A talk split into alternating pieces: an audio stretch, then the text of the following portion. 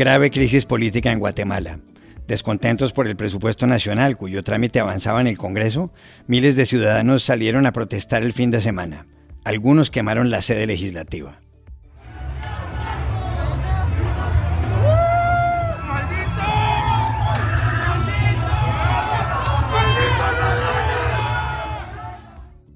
El presidente Alejandro Yamatei pide ayuda a la OEA para un diálogo nacional. Pero, ¿qué fue exactamente lo que prendió la mecha? ¿Y qué viene ahora? Hablamos con el ex vicepresidente y ex canciller Eduardo Stein y con la analista Adriana Beltrán. Continúan conociéndose los nombres de quienes integrarán el gobierno de Joe Biden aquí en Estados Unidos. La mayor parte de ellos tienen experiencia en Washington. Un hispano ocupará por primera vez la Secretaría de Seguridad Interior. Sobre el tema hablamos con la corresponsal peruana María Luisa Rosell. El contrabando de fusiles calibre 50 de Estados Unidos a México ha crecido un 122% en los últimos 10 años y parece ser una de las causas del incremento de la violencia de algunos carteles de la droga. Un reportaje de The Washington Post acaba de describir el fenómeno. Contactamos a un experto en el asunto, el periodista Ioan Grillo. Hola, bienvenidos a El Washington Post. Soy Juan Carlos Iragorri, desde Madrid. Soy Dori Toribio, desde Washington, D.C. Soy Jorge Espinosa, desde Bogotá. Es martes 24 de noviembre y esto es todo lo que usted debería saber hoy.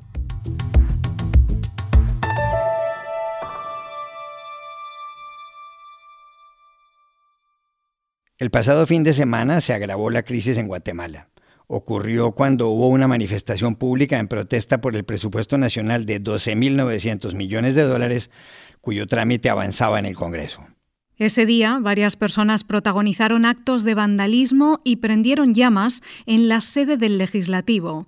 Casi 40 personas fueron arrestadas. La policía actuó a veces brutalmente.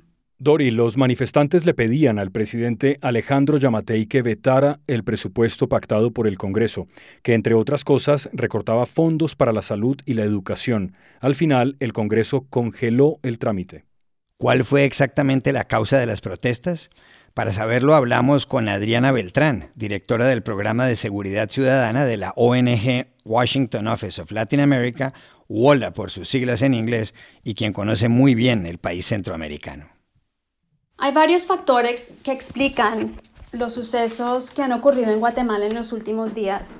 Por un lado, hay que tener en cuenta que Guatemala es un país con altos niveles de pobreza e inequidad, con una institucionalidad sumamente débil que no ha sido capaz de atender efectivamente las necesidades de la población, con un alto nivel de impunidad, con una corrupción sistemática que ha permitido a intereses ilícitos y al crimen organizado a tomar control del sistema de justicia y cada vez más control de las instituciones del Estado.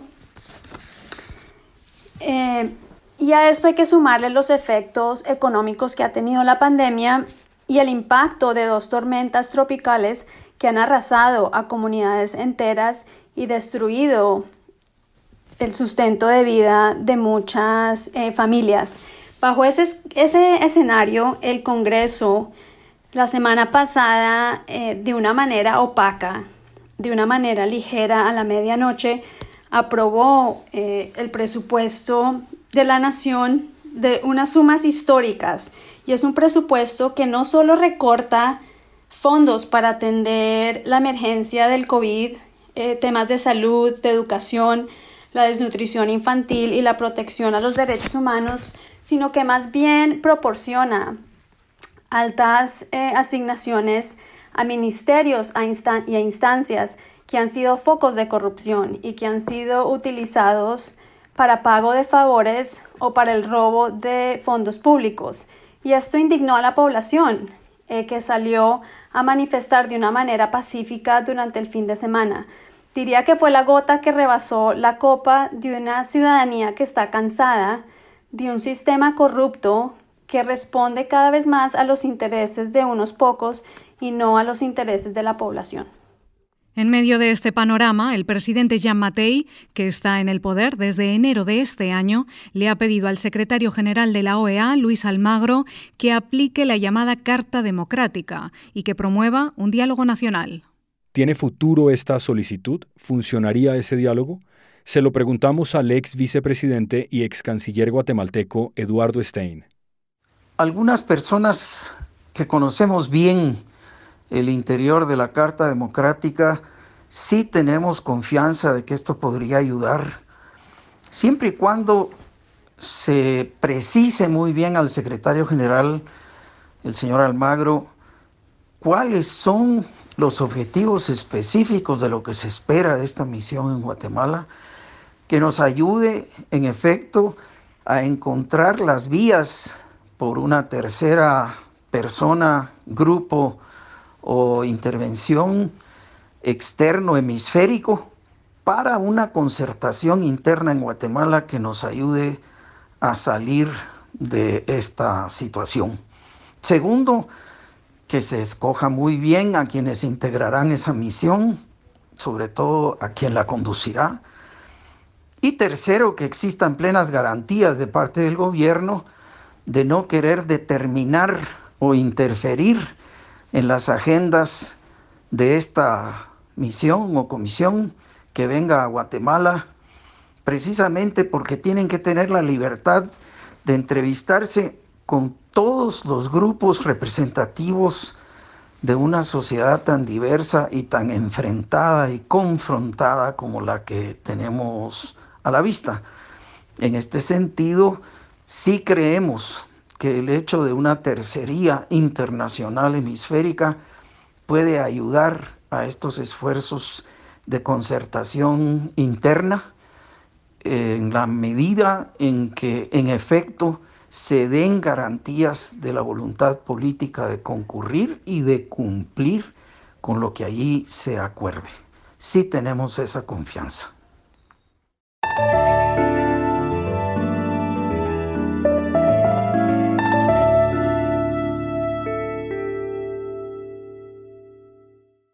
Poco a poco se han ido conociendo los nombres de quienes van a formar parte del equipo del gobierno de Joe Biden en Estados Unidos. El presidente electo, que el viernes cumplió 78 años, toma posesión el 20 de enero frente al Capitolio en Washington. Tal como había anunciado Biden, su jefe de gabinete será Ron Klein, que ha trabajado con él varias veces. Pues bien, esa misma experiencia la tiene quien ocupará la Secretaría de Estado, que es el cargo más importante del gabinete. Estamos hablando de Anthony Blinken, un hombre que fue número dos en la Secretaría de Estado y que integró el Consejo Nacional de Seguridad en la Casa Blanca. Blinken trabajó además en el Centro de Estudios Estratégicos e Internacionales, el CSIS por sus siglas en inglés, un conocido think tank, tanque de pensamiento de Washington. Ah, y toca en una banda de rock. Un dato que ha llamado la atención es que con Biden llega por primera vez un hispano a la Secretaría de Seguridad Interior. Su nombre, Alejandro Mayorkas. Le preguntamos en Washington por él a la periodista peruana María Luisa Rosell. Efectivamente, Biden confirmó que planea nombrar a Alejandro Mayorkas como secretario de Seguridad Interior. Sería el primer latino en dirigir ese departamento. Actualmente él es abogado de un conocido bufete aquí en Washington. Fue director de Servicios de Ciudadanía e Inmigración del primer gobierno de Obama y fue ascendido a subsecretario en el segundo. Es cubano, criado principalmente en Los Ángeles, tiene una gran experiencia en políticas de control migratorio y seguridad fronteriza, lo cual es una ventaja para Biden. Es importante notar que el enfoque del presidente Trump en el Departamento de Seguridad Nacional cambió notablemente del contraterrorismo a la inmigración y al control fronterizo. Trump convirtió la tercera agencia federal más grande del país en una herramienta de política nacional y política electoral utilizando al Departamento de Seguridad Interior para llevar a cabo políticas controversiales de inmigración y para sofocar protestas. Mallorcas ha contado algunas veces su historia. Ha dicho que es un refugiado político que nació en Cuba y que sus padres los llevaron a él y a su hermana a Estados Unidos porque no querían que crecieran bajo un régimen comunista, el de Fidel Castro. I'm a political refugee. Uh, I was born uh, in, um, in Cuba, and my parents brought my sister and me to this country to uh, flee uh, the communist takeover uh, of Cuba. My parents did not want to raise their children um, in a communist regime. Pero ya se sabe de más nombramientos del gobierno Biden, todos ellos muy importantes, Dori. Sí, Espinosa, el presidente electo está perfilando una administración diversa con estos primeros nombramientos que, recordemos, en su gran mayoría tendrán que ser confirmados por el Senado.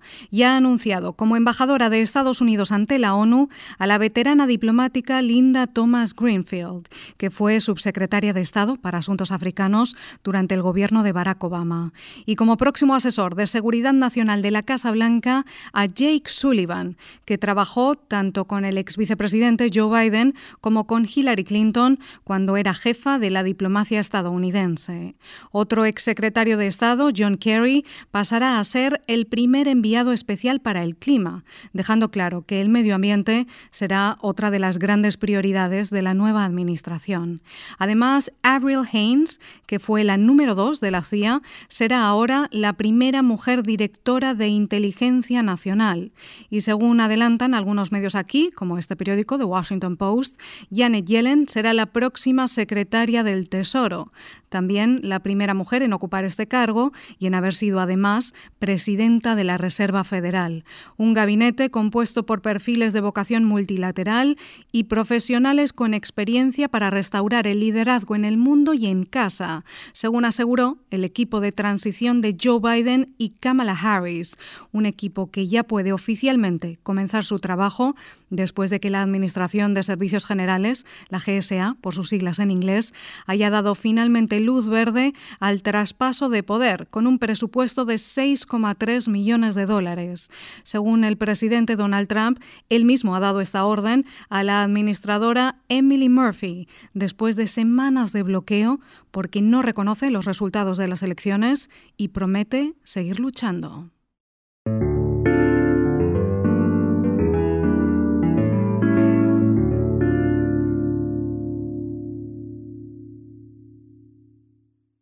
This podcast is sponsored by Monarch Money. Are you saving to reach your financial goals? Reaching those goals isn't just about getting more money, but by managing what you have. And the best way to manage your money? Monarch Money. Monarch Money is a new kind of finance app that's intuitive, powerful, ad-free, and takes the headaches out of budgeting. Try it free when you go to monarchmoney.com slash podcast. Monarch puts all your accounts, investments, transactions, and finances at your fingertips with a complete view of your finances, you'll gain insights on your spending and find new ways to save. Plus, Monarch lets you customize your dashboard, collaborate with your partner, set custom budgets and goals, and track your progress toward them. See why Mint users are turning to Monarch Money and loving it, and why the Wall Street Journal named Monarch Money the best budgeting app overall. Get a 30-day free trial when you go to monarchmoney.com slash podcast. That's M-O-N-A-R-C-H money.com slash podcast for your free trial. monarchmoney.com/podcast. En los últimos 10 años, casi 2 millones y medio de armas estadounidenses han entrado a México de forma ilícita. Lo más preocupante es que el número de fusiles calibre 50 ha crecido en ese lapso un 122% y los homicidios un 67% anual. Los calibre 50 son armas de más precisión que los AR-15 y los AK-47. Sus balas son más grandes. Muchos de ellos han ido a parar a manos de los carteles de la droga, como el Jalisco Nueva Generación y el de Sinaloa. Un fusil calibre 50 puede costar en Estados Unidos entre 10 mil y 12 mil dólares. Y en el área de Houston, en Texas, hay 5 mil tiendas autorizadas para venderlos. En México, más de 67 mil de las 96 mil armas de fuego incautadas de 2013 a 2018 procedían de territorio estadounidense. Los periodistas Kevin Seif y Nick Mirov de este periódico, The Washington Post, acaban de publicar un reportaje sobre este asunto, titulado Las armas de francotiradores que fluyen a México, una década de fracaso estadounidense. Kevin Seif y Nick Mirov hablaron, entre otros, con Joan Grillo, periodista británico especializado en crimen organizado y autor del reciente libro Blood Gun Money, Dinero de Armas Ensangrentado, cómo Estados Unidos arma a las pandillas y a los carteles. Lo contactamos para preguntarle por qué es tan difícil frenar este tráfico de armamento de Estados Unidos a México.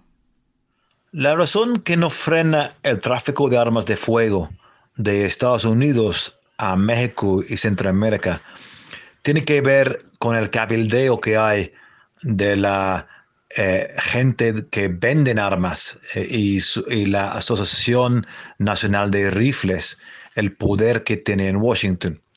Hay medidas que podrían tomar para reducir este tráfico de armas.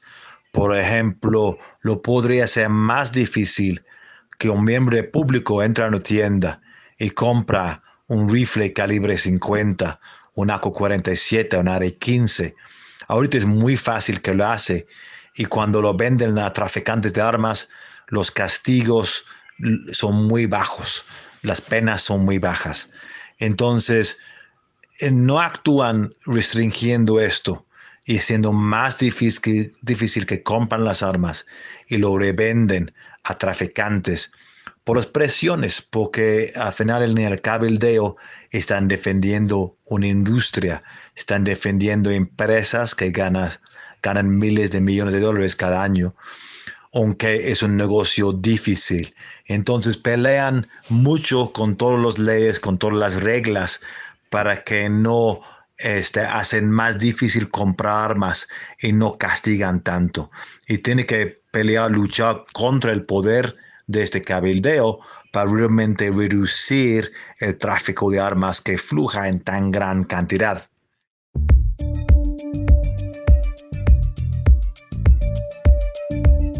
Y estas son otras cosas que usted también debería saber hoy. La Universidad de Oxford anunció ayer que su vacuna contra el coronavirus tiene una eficacia del 70%, pero que con la segunda dosis puede llegar al 90%. Las de Pfizer y Moderna rondan el 95% cada una. El director de la Organización Mundial de la Salud, Tedros Adhanom, dijo en las últimas horas que con esas noticias recientes, la luz al final de este túnel largo y oscuro se torna más brillante. With the latest positive news from vaccine trials, the light at the end of this long, dark tunnel is growing brighter. Por cada dosis, la vacuna de Oxford costará menos de 3 euros, la de Pfizer 16,5 y la de Moderna 21. La de Oxford no requiere transportarse congelada. En Francia, el expresidente Nicolas Sarkozy estuvo ayer sentado en el banquillo de los acusados. La justicia investiga si le ofreció un puesto en Mónaco al magistrado Gilbert Asibert a cambio de información sobre un proceso sobre donaciones a su campaña. Sarkozy, de 65 años, gobernó a los franceses de 2007 a 2012. Si es condenado, podría enfrentar una pena de hasta 10 años de prisión y ser castigado con una multa de un millón de euros. En España, el rey Felipe VI ha entrado en una cuarentena de 10 días tras saberse que el fin de semana tuvo contacto con alguien que dio positivo en la prueba de coronavirus. El monarca de 52 años ha cancelado toda su agenda, pero su esposa, la reina Leticia, y las hijas de ambos, la princesa Leonor y la infanta Sofía, continuarán con los actos que tenían programados. Y aquí termina el episodio de hoy de El Washington Post, El Guapo. En la producción estuvo John F. Burnett. Por favor, cuídense mucho. Y pueden suscribirse a nuestro podcast en nuestro sitio web, elwashingtonpost.com, seguirnos en nuestra cuenta de Twitter, arroba el post, y también nos encontrarán en Facebook, buscando el Post Podcast. Chao, hasta mañana.